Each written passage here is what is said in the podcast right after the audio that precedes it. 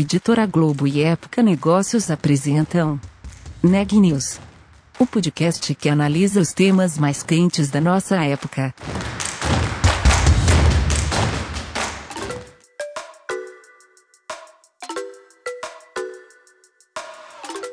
Olá, eu sou Elisa Campos da Época Negócios. Hoje é sexta-feira, dia 19 de junho, e eu estou acompanhada da editora assistente Daniela Frabasile. Esse é mais um episódio do podcast Neg News, uma série de reportagens especiais sobre a pandemia do novo coronavírus. No episódio de hoje, a Daniela traz pra gente uma entrevista com o CEO de um dos unicórnios latino-americanos. Eu conversei com o Sérgio Saraiva, que é presidente da RAP Brasil, para entender o que a empresa tem feito para lidar com a pandemia.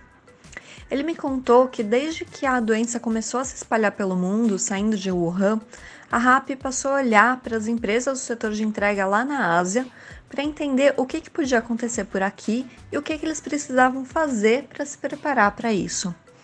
Desde o início da pandemia aqui no país, o número de pedidos na RAP aumentou bastante, especialmente entre abril e maio.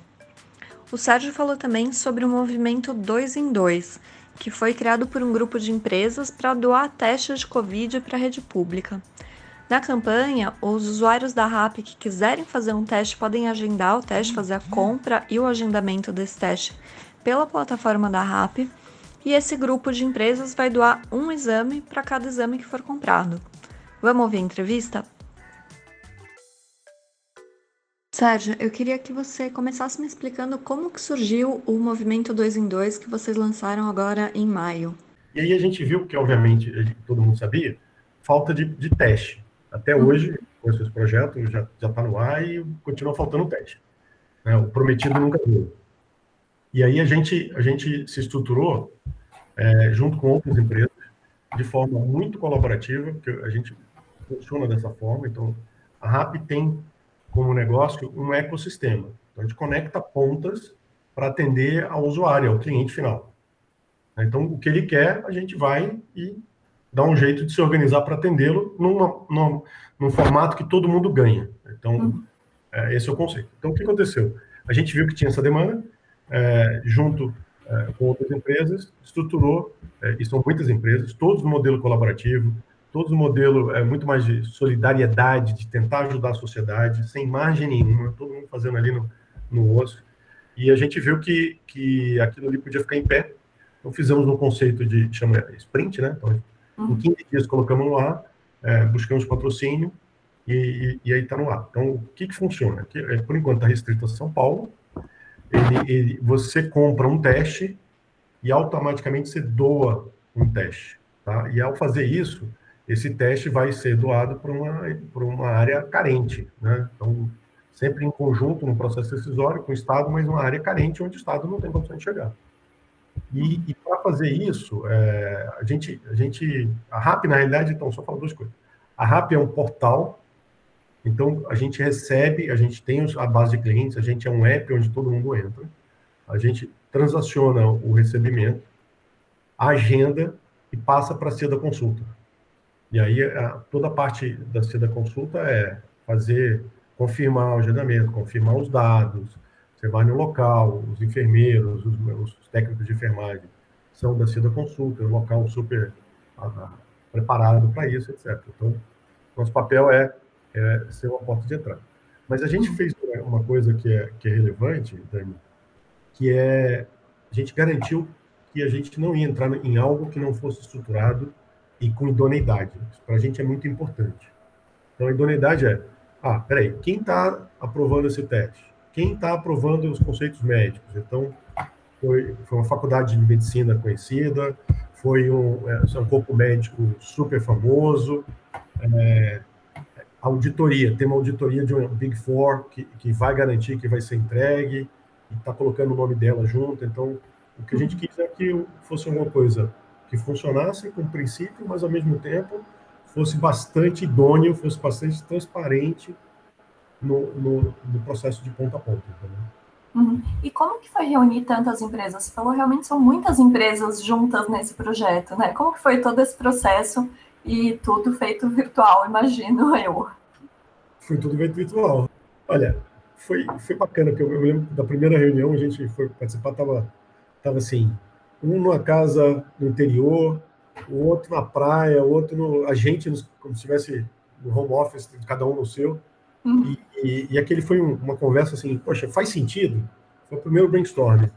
Então, acho que desde o início, se eu pudesse falar, foi quando você tem alinhamento de objetivos, né? Fica mais fácil. Então, desde o início, as pessoas estavam muito alinhadas no propósito de ajudar o governo brasileiro, ajudar a sociedade brasileira, na realidade, a ter medições e essas medições servirem para que a gente saísse da pandemia melhor. Então, Quando que começou essa, essas conversas entre vocês para criar esse movimento? Nós estamos em junho. Ela começou final de abril. Uhum. Final de abril, mais ou menos. E foi muito rápido, porque ficou pronto, depois a gente, depois ficou pronto, montar, montar tudo, a gente foi buscar patrocínio. Então não adiantava puxar, buscar antes, porque não tinha nada concreto. Então uhum. a, a, gente até tentou, mas ficava difícil das pessoas tangibilizarem é, o que você estava falando. Então, é, não, foi, ficou pronto, na realidade, um prazo recorde mesmo, três semanas, duas, três semanas ficou pronto. E, e aí patrocínio que, que ficou um pouco, é, teve o seu tempo, mas, mas a, alongou um pouquinho mais o prazo que a gente queria ter colocado. Mas ainda está em vigor, né? A quarentena ainda está valendo, então está sendo bastante, bastante útil. E o projeto está aberto para mais empresas entrarem a partir de agora? Tá. Patrocínio a qualquer hora. Até porque para ganhar escala, em algum momento, é, vai precisar de mais patrocínio. Então, a gente colocou no ar, fase inicial, tem uma aceitação muito boa, e a uhum. ideia agora é que a gente consiga fazer uma expansão cada vez mais rápida. Né? Então, a gente está indo, inclusive, para outras cidades, a próxima cidade é Rio de Janeiro, assim como em São Paulo, a gente está indo para outros shopping centers. Porque até o próprio shopping, né? Porque assim, o shopping, de uma certa maneira, é, foi altamente, foi altamente impactado. Uhum. Precisava, de alguma forma, estar tá próximo do, dos seus clientes.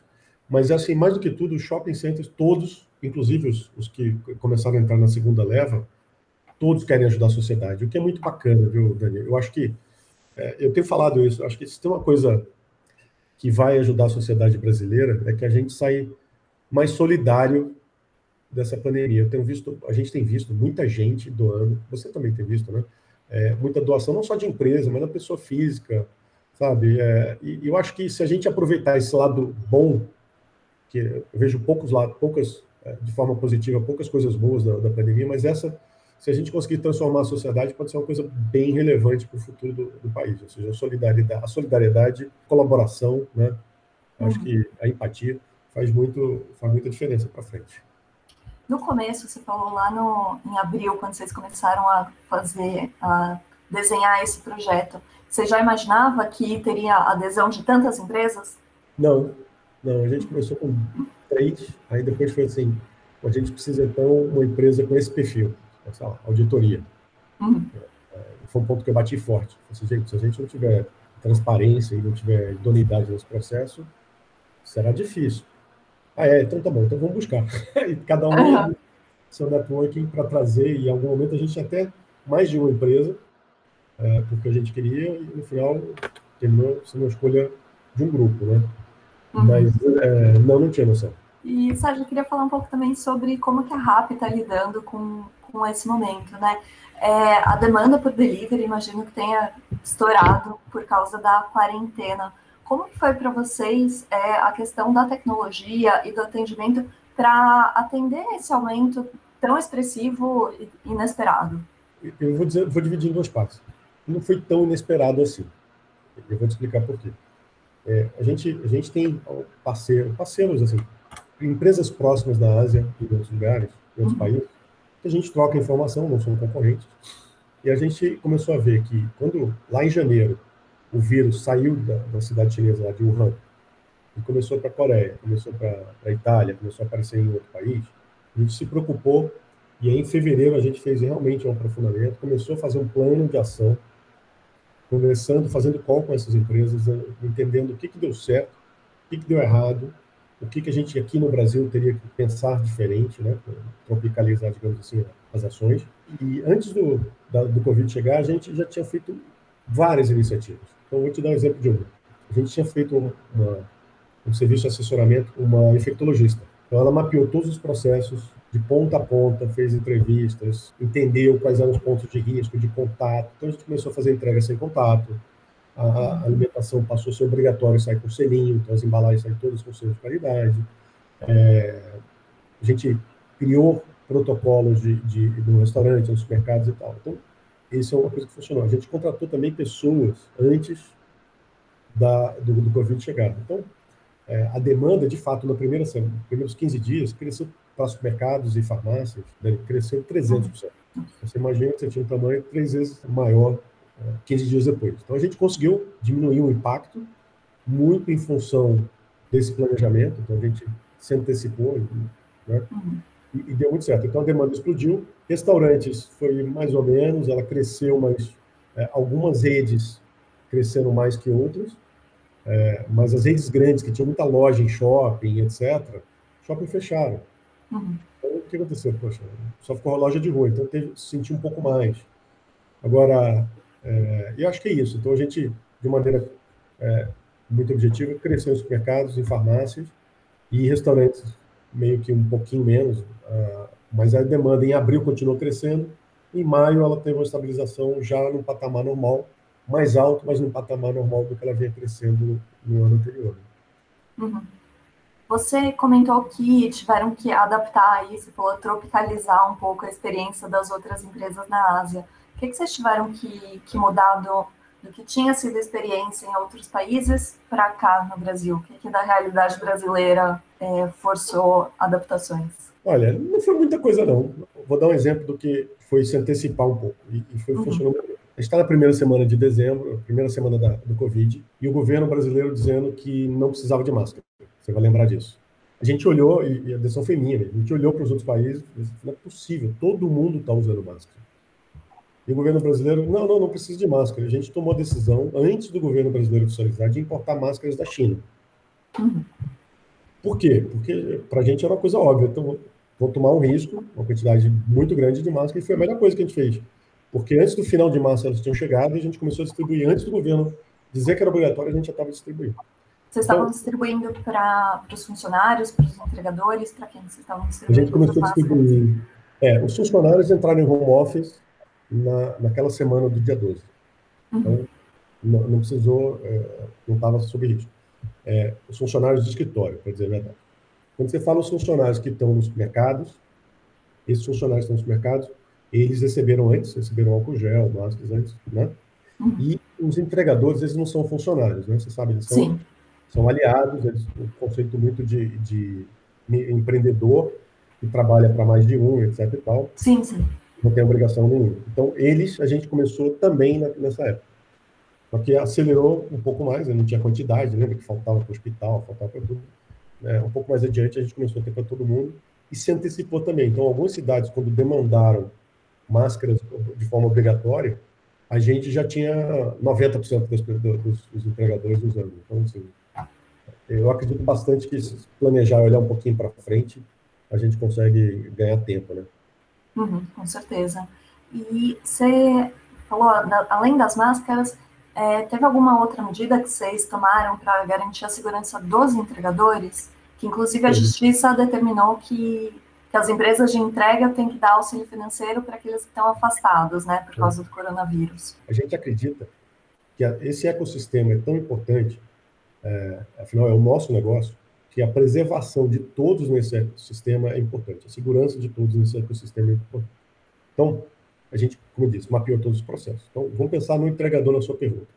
O entregador, quando ele entra hoje, ele, ele assiste um vídeo de input das regras de segurança. Não tem jeito. Todo dia que ele ligar, ele tem que assistir isso e não tem como escapar.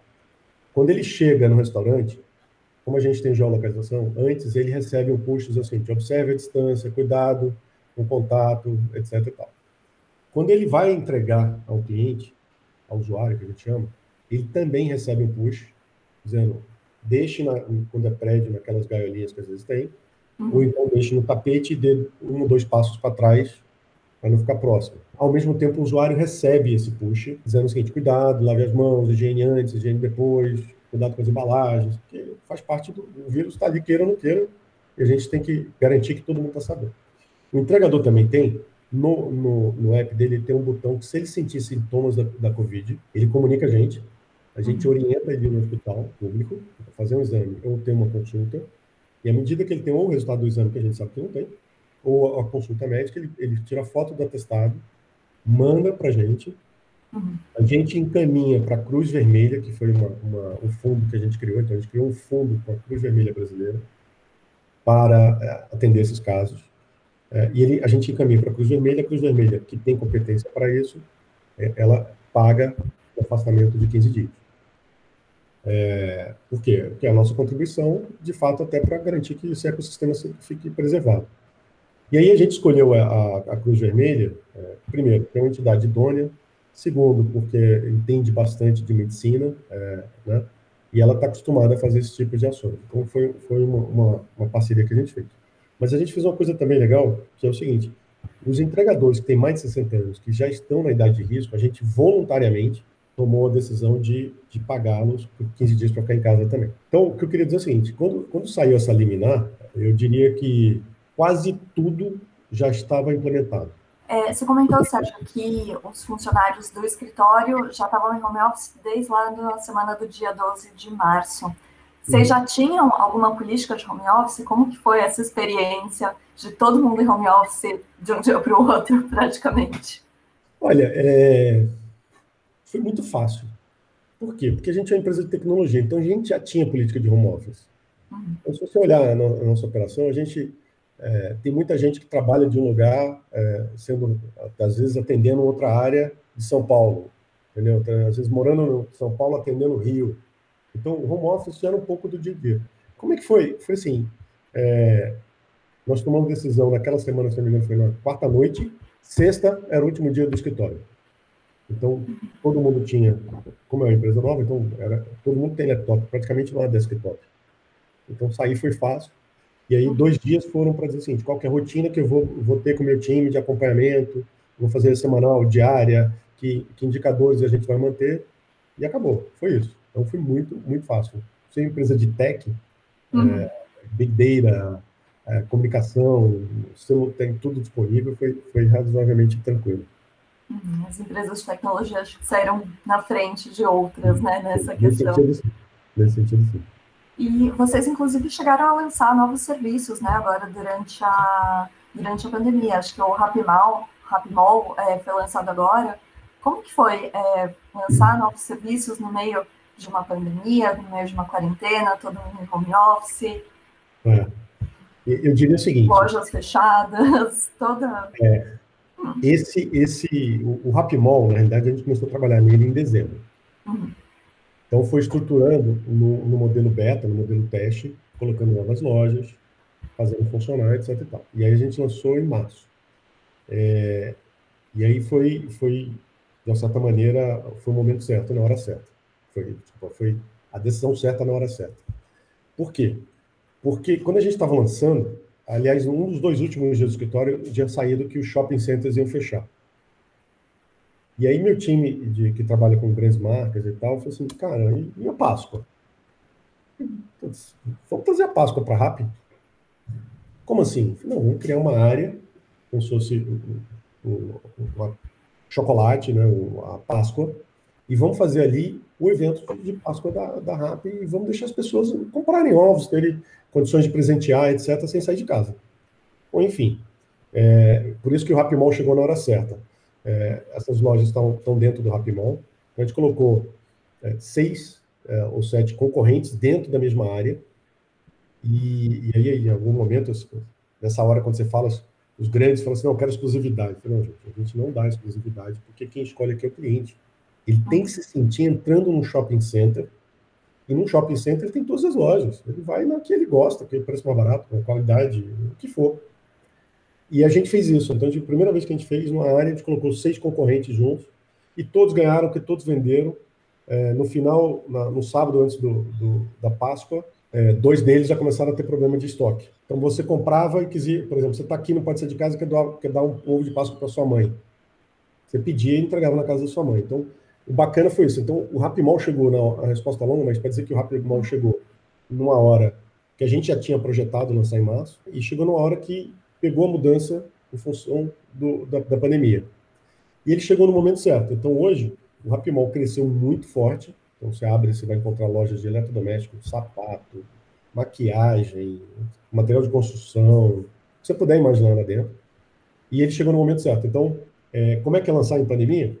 É, eu acho que a gente, é, essa foi um planejamento que, neste caso, foi uma feliz coincidência, porque uhum. já ia lançar em março e foi uma feliz coincidência no sentido de negócio.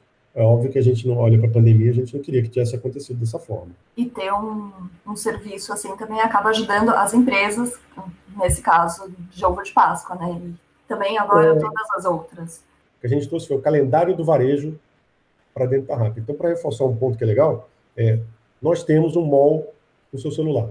Então, é, é esse é o conceito, e, e, cada vez mais a gente está trazendo. Óbvio que os fabricantes, as lojas varejistas, têm é, com isso um impacto menor no, no, prejuízo, ou seja, eles estão acessando uma base nova de clientes, a conveniência. Então, vou dar um exemplo daqui de, da, da, minha casa. É, o aniversário da minha cunhada foi agora em maio. E minha esposa falou assim, cara, eu vou dar um presente para ela. A gente acabou de lançar uma linha de perfumes. Mandou, colocou opção de presente, minha cunhada recebeu em casa, embaladinho para presente, como se tivesse recebido da irmã, fez um vídeo. Não é a mesma coisa, mas é um, é um negócio que causa uma surpresa, causa uma emoção bacana. Então, é isso que a gente também quer proporcionar, entendeu? Uhum, claro. E muito tem se falado que a pandemia está acelerando processos que já estavam é, se desenrolando desde antes. O que, que você acha que, que vai ficar nessa na mudança do comportamento do consumidor num pós-pandemia? Você falou do crescimento de compras pela RAP nos supermercados, essa questão dos presentes. O que, que fica para um momento pós-pandemia, se a gente já pode pensar nisso? É, eu acho que pode a gente, né, aquele exercício do que, que fica, né, do, se antecipar, que a, gente, que a gente gosta de fazer, uhum. fica tudo. O, o, que talvez varie, é, tem, certamente vai ter uma redução, é que algumas pessoas hoje não podem sair de casa e terminam consumindo tudo. O que deve acontecer é que a frequência de compras talvez mude. Mas, por exemplo, sei lá, eu estou aqui na minha casa e eu, às vezes eu quero descer com meu cachorro, porque eu vou ali na padaria comprar um pãozinho, pão quente, né, um sanduíche, alguma coisa. Então, eu tenho esse prazer também de dar uma caminhada. Isso é insubstituível. Mas, em vários momentos, eu vou... Tá chegando em casa, quero um pão, eu vou pedir. Eu quero... Eu quero é, esqueci o presente de uma criança, vou lá comprar uma roupa de criança, um brinquedo. Então, eu acho que a gente, a gente entende é, tudo que veio fica, o que talvez mude são as frequências de compra. Certo? Uhum. E aí, novos usuários que entraram na plataforma de uma forma, é, por falta dos serviços da RAP, por não poder sair, né, por falta de locomoção, e a gente se sente bastante relevante nesse momento, esses vão ficar. Né? Então, a gente, a gente entende que, nesse momento, entrega é essencial, é vital para ajudar a conter o vírus, não só nossa, mas entrega do setor inteiro, e a gente entende que a gente está fazendo um papel que é essencial para a sociedade. Notícias do dia. Para evitar o contágio pelo novo coronavírus no ambiente corporativo, a Amazon está testando um dispositivo vestível que notifica os funcionários quando eles violam as regras de distanciamento social. Trata-se de uma luva de plástico transparente com um sensor. Quando os trabalhadores se aproximam demais, lâmpadas de LED no equipamento se acendem e um aviso sonoro é emitido. Inicialmente, os testes estão sendo feitos de forma voluntária com os funcionários do galpão da Amazon na cidade de Kent, em Washington, nos Estados Unidos. Os trabalhadores eles vestem o dispositivo no início da jornada de trabalho e o devolvem ao final do expediente. 14 estados brasileiros apresentam atualmente tendência de queda no número de internações hospitalares ligadas à pandemia do novo coronavírus. São estados como São Paulo, Rio de Janeiro, Ceará e Amazonas. Por outro lado, o Distrito Federal e outras seis unidades da federação ainda registram aumento das hospitalizações. Segundo a Fiocruz, que analisa semanalmente esses dados, todas as regiões do país ainda se encontram na zona de risco e a flexibilização do isolamento social pode elevar o número de infectados.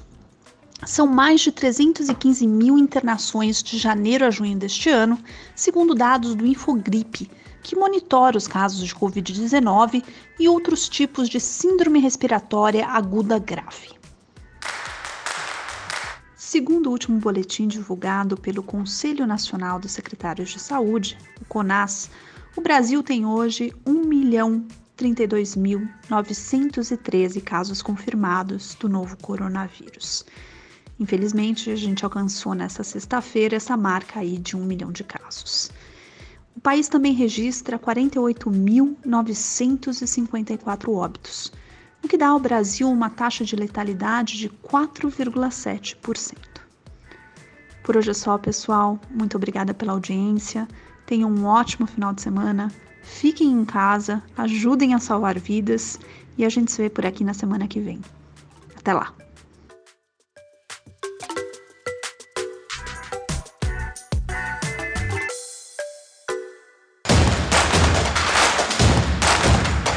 Esse podcast é um oferecimento de Época Negócios. Inspiração para inovar. Não deixe de conferir nossos outros podcasts.